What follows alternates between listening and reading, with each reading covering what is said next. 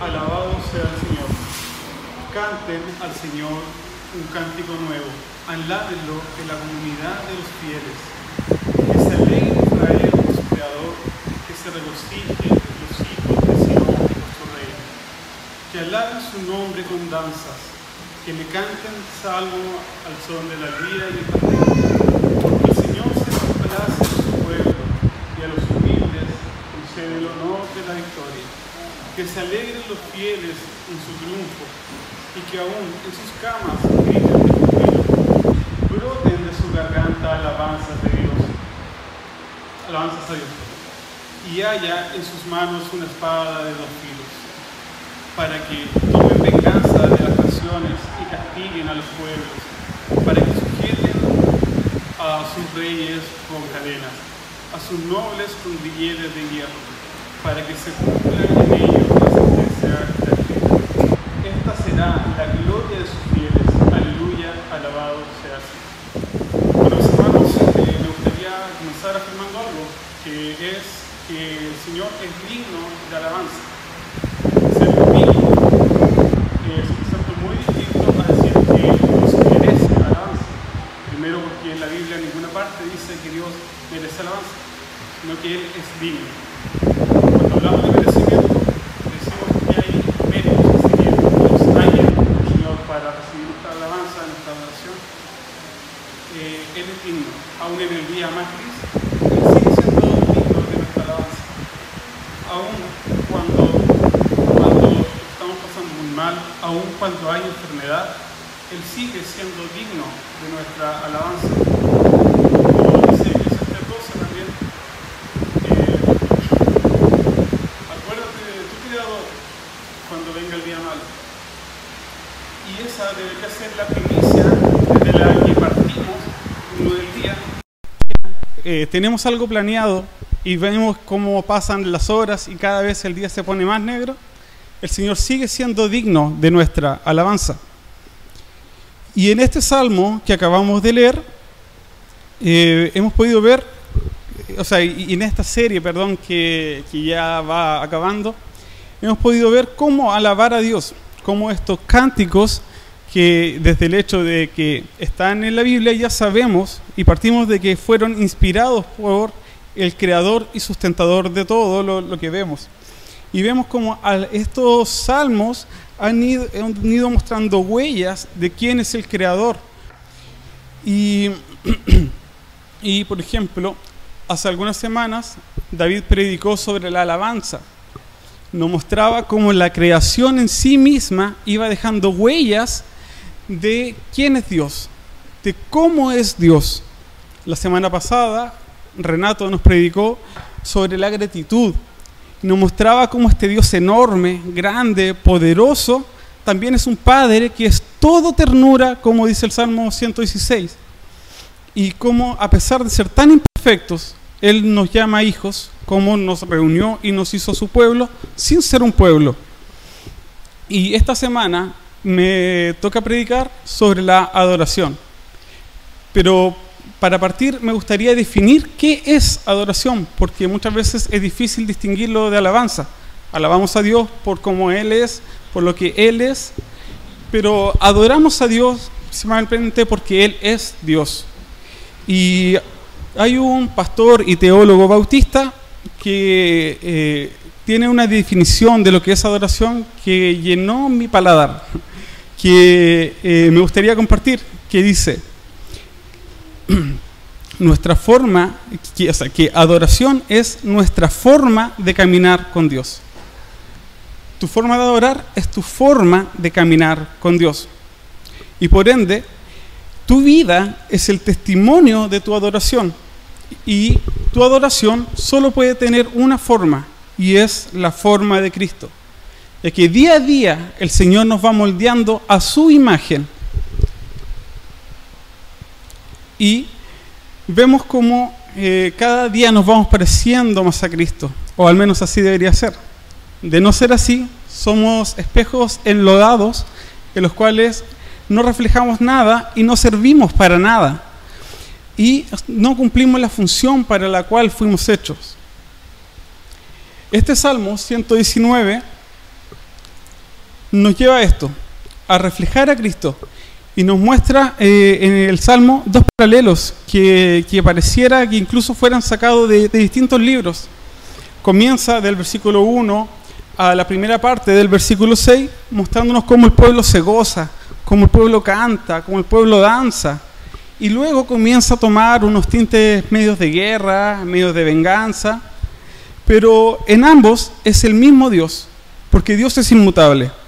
Y en ambos, en ambos extremos vale la pena caminar con Dios. Por esto me gustaría que a la luz de este Salmo 149 pudiéramos ir descubriendo a grandes rasgos el por qué vale la pena caminar con Dios. Y el primer punto que me gustaría tocar es porque Él es quien nos guarda. Permiso.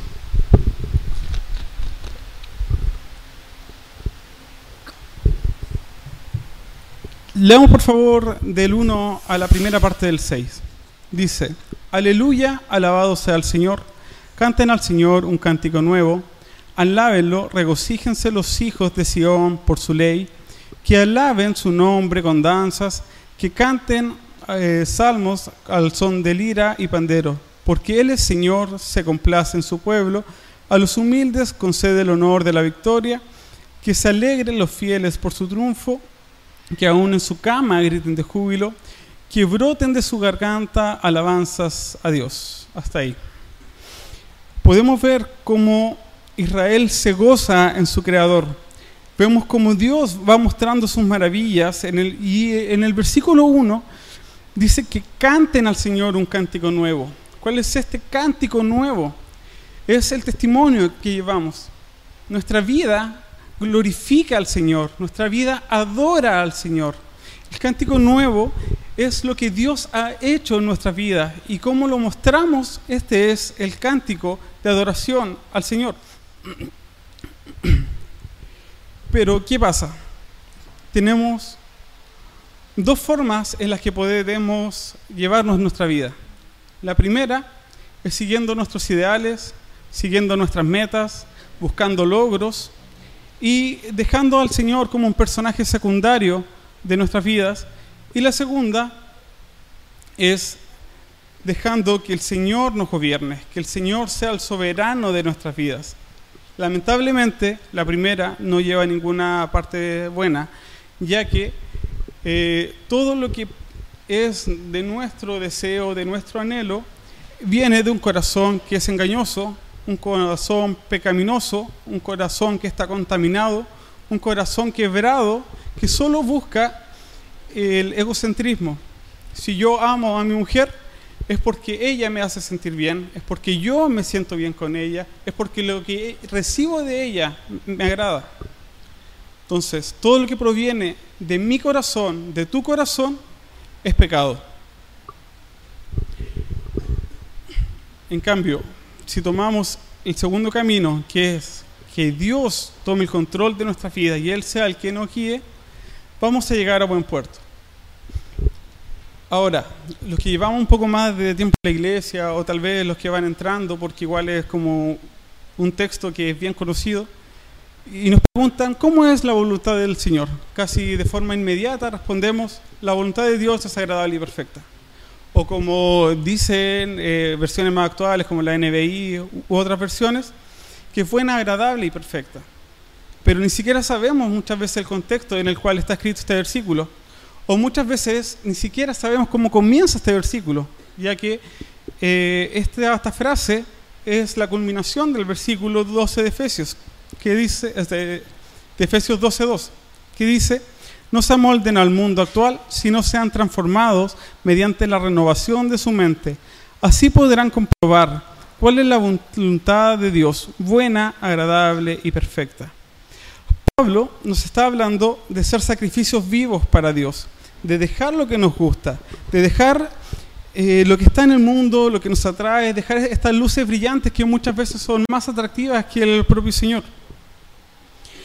Y, eh, ser sacrificio al Señor, entregar nuestras vidas, entregarle nuestros sueños, entregándole nuestros anhelos, sabiendo de que Él nos va a llevar a un lugar mejor del que nosotros queremos, porque incluso Él nos ama más de lo que nosotros nos podemos amar. Y muchas veces nos es fácil comprender que la voluntad del Señor sea buena y perfecta, porque de por sí sabemos que Dios es bueno y perfecto. Pero cuando nos tocan la parte de agradable y nos dicen que debemos renunciar, se nos comienza a complicar la cosa. Porque nuestro corazón, nuestro ser, nuestra esencia tiende hacia el pecado.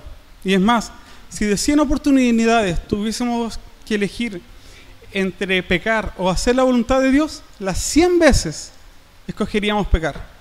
Porque nuestro deseo es pecar, nuestro deleite está en el pecado.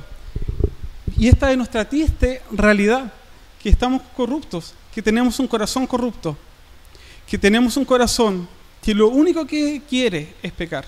Y si no pecamos es porque el Señor nos sostiene, es porque Él nos guarda, es porque Él no permite que la maldad que está en mí, que la maldad que está en ti, salga hacia afuera. Y vivimos bajo corrupción. Y es más, somos incapaces siquiera de buscar a Dios. Pero hay una buena noticia y es que el Señor nos buscó. Y, al igual como hizo con nosotros, Él seguirá añadiendo a la iglesia a los que han de ser salvos. Y si hoy día tú estás interesado en buscarle, es solo su gracia irresistible que fue revelada a tu vida y tú pudiste ver cuán hermoso es el Señor. Y no es algo de que tú hayas querido ser, no es algo que un día despertaste y dijiste quiero conocer al Señor, sino que fue el Señor que se presentó a ti y tú pudiste ver su grandeza, su magnificencia, su gran poderío, viste que no hay nada mejor que Dios y te interesaste en Él. Y además de presentarse ante ti, te dio una salvación. Una salvación tan perfecta que no importa lo que hagamos, porque Él es el que la sustenta. Él es el consumador de nuestra salvación. Porque los méritos de Cristo de la cruz fueron perfectos. Pero esto no quiere decir que vamos a actuar con libertinaje, que vamos a dar riendas sueltas al pecado, como dice Pablo, eh, de ninguna manera, sino que vamos a comenzar a desear hacer la voluntad del Señor. Y la voluntad del Señor vamos a encontrar complacencia, vamos a encontrar deseos de hacer lo que al Señor le agrada. Vamos a cambiar nuestros gustos, vamos a cambiar nuestros sueños, vamos a dejar nuestras motivaciones para hacer la voluntad del Señor. Y este motivo de que somos salvos por gracia debería ser suficiente para sentir júbilo y querer, desear, anhelar con todo nuestro alma entregar nuestra vida al Señor. Sin embargo, este conflicto interno que tenemos entre seguir nuestra naturaleza pecaminosa y obedecer a Dios hace que, como dije anteriormente, Cristo pasa a ser un personaje secundario en nuestra vida. Vemos en el Salmo 149, en el versículo Dios, que Israel se alegra por su creador. Vemos en el versículo 3 luego que alaban con danzas, que cantan salmos al Señor. Y llegamos al versículo 4 y pasa algo muy raro. Y es que dice que el Señor se complace en su pueblo. Yo puedo entender que haya complacencia en algo que me dé retribución. Pero no puedo entender que el mismo pueblo que vemos en Génesis, que levantó un becerro de oro para que sea su Dios, que luego vemos en jueces, que una vez tras otra caía y el Señor los volvía a levantar, y volvían a caer, y el Señor los volvía a levantar, y volvían a caer, el Señor los volvía a levantar, y llega el, final del libro de jueces y dice, Señor, no queremos que tú seas nuestro, nuestro Dios, nuestro rey. Queremos un rey para poder ver, queremos un rey humano, como todo el resto del pueblo. Y esto continúa. Vemos después en Malaquías que el pueblo de Dios olvidó por completo la ley de Dios, que comenzó a robar a Dios, que ya no, le interesaba darle lo mejor a Dios, que comenzó a darle menos ofrenda, menos, menos diezmo, comenzó a olvidar los preceptos de Dios la ley de Dios, comenzó a olvidar lo que, decía David, de que su ley es dulce, que su ley es sabrosa, que hay gozo en obedecer al Señor. Y esto continúa.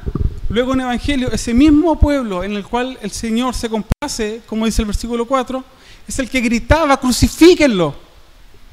Y esto sigue.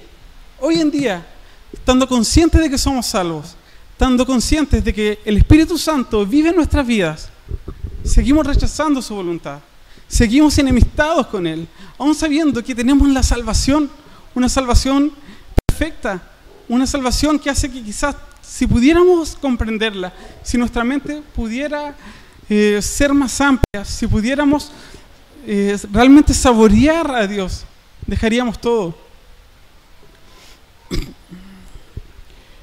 Pero lo bueno es que a pesar de cómo somos, a pesar de nuestra maldad, a pesar de nuestros pecados, como se habló la semana pasada en el Salmo 116, tenemos un Padre que es todo ternura, que nos guarda y nos protege. Y a pesar de cómo somos, el Señor nos guarda y no nos abandona. Y antes de ascender al cielo, dijo que estaría con nosotros en todo tiempo, en todo lugar, hasta el fin de la tierra.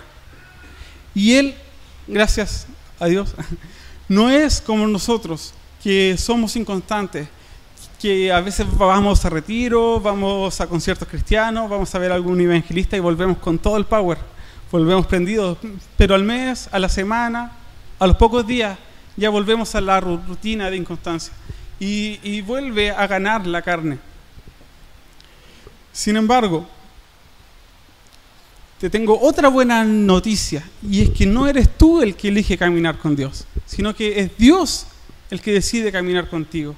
Es Dios el que decide hacer de tu vida adoración hacia Él y glorificarse con con tu vida, con tu testimonio.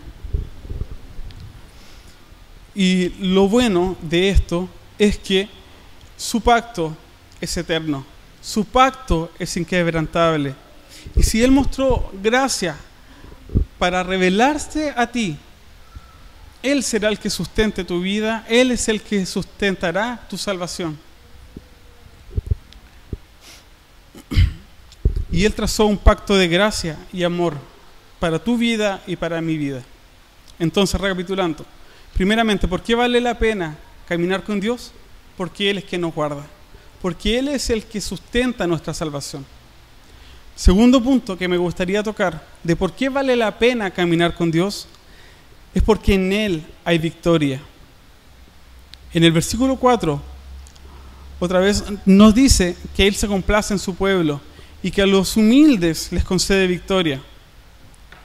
Y me gustaría repetir que yo puedo comprender que, que alguien pueda sentir complacencia en algo, en lo que tiene retribución, o puede sentir orgullo, en, o sea, puede sentir complacencia de algo que le produzca orgullo, como un padre cuando ve a sus hijos que van creciendo, que van cumpliendo metas, y se les infla el pecho, pero no puedo comprender que Dios tenga complacencia de alguien como tú y como yo.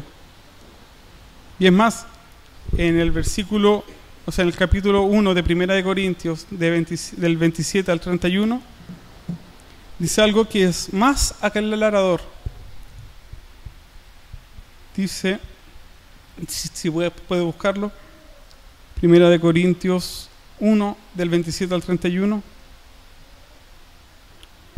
dice, más bien, Dios ha elegido lo necio del mundo para avergonzar a los sabios. Y lo débil del mundo ha escogido Dios para avergonzar a lo fuerte. Dios ha elegido lo vil del mundo y lo menospreciado, lo que no es, para deshacer lo que es, a fin de que nadie se jacte delante de Dios. Porque Él, no, por Él están ustedes en Cristo Jesús a quien Dios hizo para nosotros sabiduría, justificación, santificación y redención, para que como está escrito, el que se gloríe, gloríese en el Señor. Esto que es vil, esto que es desechable, esto que no vale nada, somos su pueblo, somos sus hijos. Él nos juntó desde diferentes partes para ser un pueblo, de lo vil y despreciable.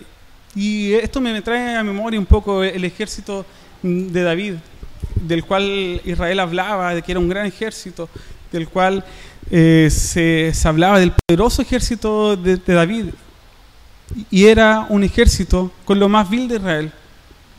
Esto es lo mismo.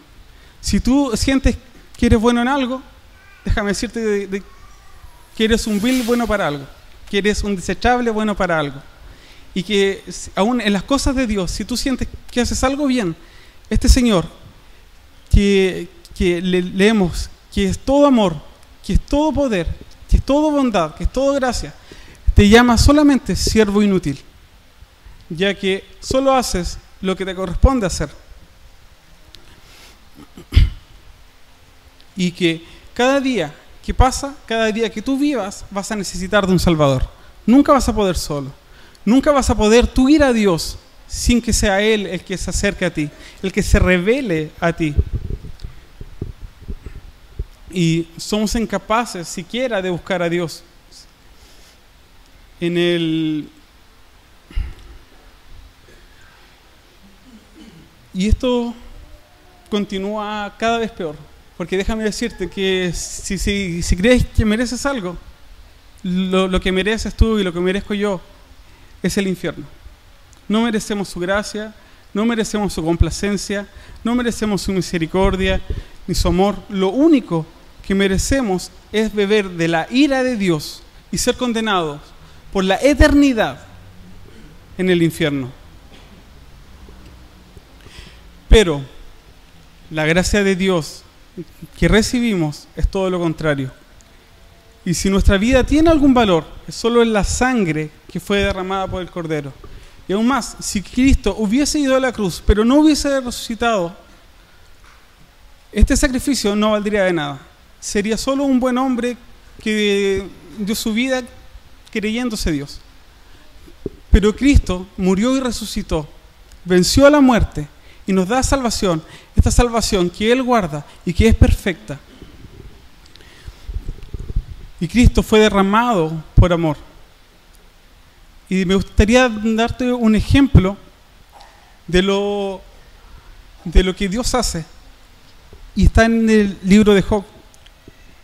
Creo que los que estamos aquí, todos alguna vez hemos oído de Job. Y se recuerda mucho de que, que cuando Satanás se presentó al Señor, dice, eh, eh, o sea, comienza a hablar de Job. Y el Señor dice, ¿has visto a mi hijo recto y justo? Y, el, y, Satanás dice, eh, él es así porque tú eres el que le entrega todo, porque él tiene su mujer, tiene hijos, tiene riquezas. Y eh, comienzan a hablar y le pide a Job para atormentarlo, le quita a sus hijos, le quita sus tierras, sus riquezas. Pero déjame decirte algo, Job en verdad no era recto y justo, sino que Dios ve a Job a través de Cristo. Y ese mismo filtro que ocupa para ver a Job y ver lo recto y justo es el que utiliza para verte a ti. Y si Satanás va hasta el Señor y le, pregunta por Abel, le pregunta por Fernanda, por Guillermo, incluso por Francisco, el Señor va a responder, Él es mi hijo, recto y justo. Porque el que en verdad es recto y justo es el Señor el que en verdad fue recto y justo hasta el final fue Cristo. Y el que seguirá siendo recto y justo es Cristo. El versículo 5 del Salmo 149 nos llama a alegrarnos por su victoria. Su victoria en la cruz en la cual derrotó la muerte y nos dio libertad. Libertad no para vivir como nosotros queramos, sino libertad para vivir su gracia. Libertad para verlo a Él libertad para ya nunca más estar bajo su ira, para que no haya condenación en nuestra vida. Pero déjame decirte que esto, la vida con Cristo, el caminar con Cristo, no es un jardín de rosas como algunos cantan. Es todo lo contrario. Él dice que en el mundo van a haber aflicciones, que los cristianos vamos a ser perseguidos, que van a haber opresiones sociales, que vamos a ser burlados, que incluso si, tenemos que llegar a la muerte, debemos hacerlo. Pero confiad, porque yo he vencido al mundo. Y en Él está esta victoria, esta victoria eterna, esta victoria que ya fue decretada en la cruz y que nadie va a poder quitar. Y si tenemos que pasar a reflexiones, tenemos que comprender que hay algo mayor. Que si vamos a vivir toda nuestra vida enfermos, si vamos a vivir toda nuestra vida atormentados, los 80 o incluso 90 años que algunos viven, incluso 100 años que viven lo más longevo, no se compara con una eternidad con Cristo. Nuestra mente es muy pequeña y no podemos muchas veces dimensionar lo que es eterno, ya que en el mundo que vivimos todo es pasajero, todo se acaba, cada vez las cosas son más reciclables, incluso hoy en día el matrimonio es reciclable. El que llega a 10 años, 15 años casado, he visto como un campeón. Pero hay algo más grande, hay algo más grande, y es la victoria en la cruz de Cristo. Es una victoria de la cual somos parte, ya que Él pagó por nuestros pecados. Entonces, primer punto de por qué vale la pena caminar con Cristo es primero porque Él nos guarda. Segundo, porque en Él hay victoria. Y tercero, usted decirle que porque en Él hay justicia. Y llegamos al versículo 6, a la parte B, donde empieza a cambiar este salmo, donde se comienza a hablar de grilletes, de espada, de venganza, y comienza a tener tintes de guerra, tintes bélicos, tintes que a lo mejor no nos gusta ver a Dios así. Pensamos que Él es un Dios airado, un Dios que, que va a ejercer juicio, y muchas veces queremos de que Dios siempre muestre bondad nomás, que Dios siempre sea gracioso con nuestras vidas.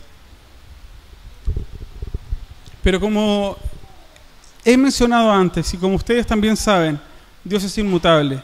Y el mismo que con ternura nos guarda y que con amor eterno nos da la victoria sobre el pecado, es el mismo que decreta juicio. Vemos también en el versículo 6 que, que hay en sus manos una espada de dos filos y esta espada es la misma que se presenta en Efesios 6. Y es el mismo evangelio que ejerce, que ejerce juicio sobre los pueblos. Quizás Dios no es visible para todos, ya que Dios no es un Salvador universal, sino un Salvador de su pueblo. Pero un día toda rodilla se doblará ante Él. Todos lo verán y todos reconocerán que Él es Dios. Y muchas veces nos sentimos aproblemados porque vivimos en una sociedad corrupta. En una sociedad en la cual eh, los cristianos muchas veces nos vemos abrumados por tanto pecado. Pero déjame decirte que esto no es nuevo. Que si tú lees Génesis vas a encontrar atrocidades peores que las que hoy día ves. Vas a ver que hermanos se matan entre ellos. Vas a ver que hombres quieren violar ángeles, vas a ver jefes corruptos que oprimen a sus trabajadores y vas a ver una infinidad de sucesos que pasan que si hoy día sucedieran serían virales en, todas partes. Pero la palabra de Dios sigue siendo recta y nos va revelando su carácter. Y como decía Daniel hace algunas semanas, en la creación hay huellas de Dios pero aún mayor, nosotros tenemos el Evangelio que nos muestra, que nos revela el carácter perfecto de Dios. Y al irlo descubriendo, cada vez nos vamos sintiendo más atraídos a Él. Vamos viendo sus bondades, vamos viendo su gracia y nos vamos enamorando más de Él. Pero déjame decirte que afuera hay gente que se está perdiendo. Y por eso es tan importante que tú compartas el mensaje de salvación. Para quienes que también fueron salvados por gracia y son nuestros hermanos, puedan eh, retirar esa venda de sus ojos y puedan ver al Señor. Y al igual que tú, al igual que yo, puedan ser atraídos hacia Él. Y puedan vivir en esta libertad, en esta libertad que es muy distinta a la que nos entrega el mundo. Una libertad que nos vuelve esclavos de Cristo. Pero nunca vamos a ser más libres que cuando seamos realmente esclavos de Cristo y hagamos su voluntad. Porque su voluntad es buena, perfecta y agradable. El versículo 9 concluye diciendo que la justicia de Dios será la gloria para sus fieles. Y estamos en un tiempo en Chile en que todo el mundo reclama justicia. Justicia para los trabajadores, justicia para las mujeres violentadas, justicia para, para los pobres. Y está bien. Y como cristianos también debemos tener este sentido de justicia social. Pero la justicia de Dios es muy distinta. La justicia de Dios es recta. La justicia de Dios no se compara con la justicia humana. La justicia de Dios, muchas veces, muchos critican de que la justicia de Dios es injusta, ya que no, no es dada con gracia para todos.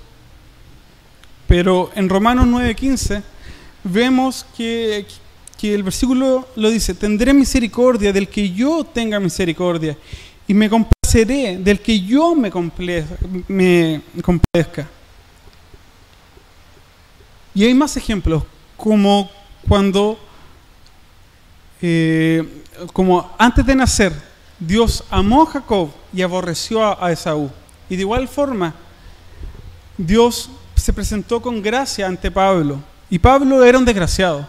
Pablo perseguía a la iglesia, Pablo mataba a la iglesia, Pablo estuvo presente en la muerte de Esteban, mi colega, y no se mostró de la misma forma graciosa ante Faraón, que Faraón incluso mostraba más bondad que Pablo, ya que Moisés se presentaba ante él y él comenzaba a ablandarse, pero era el mismo Señor el que endurecía su corazón. Y vemos y endurecía su corazón no por no solamente para condenarlo, sino para mostrar su poder y su justicia. Dios es el alfarero y nosotros el barro. Y Él nos moldea.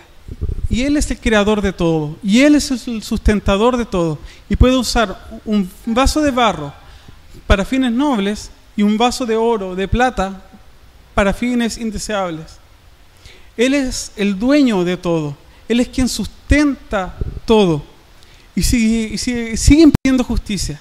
La justicia que todos deberíamos merecer es el infierno. Porque eso sí que es justo. Yo he pecado, tú has pecado y merecemos el infierno.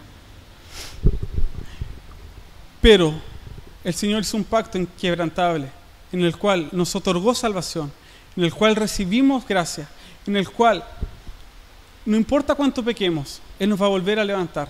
No importa cuánto caigamos, no importa lo bajo que podemos caer. Él limpiará nuestras rodillas y como un padre nos abrazará y nos hará ir creciendo en su bondad, en su gracia y un día seremos perfectos cuando sea restablecido todo. Ya no habrá quejas, ya no habrá dolor, ya no habrá quebrantamiento, porque seremos semejantes a Cristo, seremos un reflejo fidedigno de Cristo. Pero esto, no, lamentablemente, según la justicia humana, no es para todos. Dios no es un salvador universal. Dios no vino a salvar la humanidad. Dios vino a salvar a su pueblo. Y como dice Juan 17, a los que me diste, yo los guardé. Y ninguno de ellos se perdió. Y si hoy día tú tienes el deseo de estar con Dios, de conocer más a Dios, es porque Él se presentó ante ti y con lazos de amor Él te atrajo. El mismo Evangelio fue, fue predicado a muchos por el mismo Cristo. Y esos muchos fueron los que lo crucificaron. No esperemos eh, un Chile para Cristo, un Temuco para Cristo, porque no va a pasar. Pero sí esperemos seguir viviendo en una vida más santa, en una sociedad más santa, y eso solo lo puede traer el Señor. Entonces, ¿por qué vale la pena caminar con Cristo? Primero, porque Él es quien guarda nuestra salvación. Segundo, porque en Él hay victoria. Y tercero, porque en Él hay justicia verdadera. Y con esto me gustaría ir terminando. Decirles que vale la pena caminar con Dios y hacer nuestra vida una adoración hacia Él Primeramente, porque Él mismo es quien nos guarda, Él mismo que dio su vida en la cruz, no va a permitir que perdamos nuestra salvación. Si hubo un precio tan alto que pagar que el Señor entregó a su único Hijo para darnos vida, Él no va a permitir que nuestra salvación sea desechada, que su sacrificio sea ineficaz en nuestra vida. Segundo, porque en Él hay victoria, una victoria que nos da libertad sobre la paga del pecado, sobre la paga de la ira de Dios. Esto no quiere decir que no vamos a pecar más ni que, que nuestros pecados no van a ser tomados en cuenta. Muchas veces por nuestras decisiones vamos a tener que pagar no hay una condena que aqueje sobre nuestros hombros.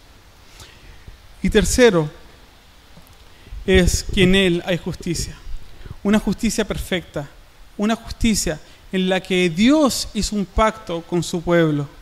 Y en ninguna manera, de ninguna forma, es el hombre el que hace un pacto con Dios, porque Él sabe que estamos quebrados, porque Él sabe que somos imperfectos y que nuestro corazón desea el pecado. Bajo ninguna circunstancia Dios aceptaría un pacto del hombre hacia Él, ya que sabe que no lo vamos a cumplir, sabe que estamos quebrados, sabe que somos totalmente imperfectos e, e incluso nos compara con ovejas, animales tontos, animales que si dejas en un barranco se caen, que si no vas a buscarlo no avanzan, que si se quedan quietos los bichos hacen nidos en sus oídos. Eso somos, eso somos. Necesitamos de este pastor perfecto que nos va a guiar a aguas celestiales, a aguas, a manantiales y a pastos verdes. Pero sin el sacrificio en la cruz, no existen estos verdes pastos, no existen aguas en las cuales podamos reposar. Y al ver esto, solamente podemos anhelar con más fuerza que venga el Señor, que su creación sea restaurada, que podamos gozarnos en Él de forma perfecta y para siempre. Y necesitamos tener necesidad de santidad y correr a sus pies. Debemos sentir repudio hacia el pecado. Necesitamos adorar de forma más genuina al Señor. Que nuestras vidas sean realmente este sacrificio vivo hacia el Señor. Y hay una recompensa que es Cristo mismo.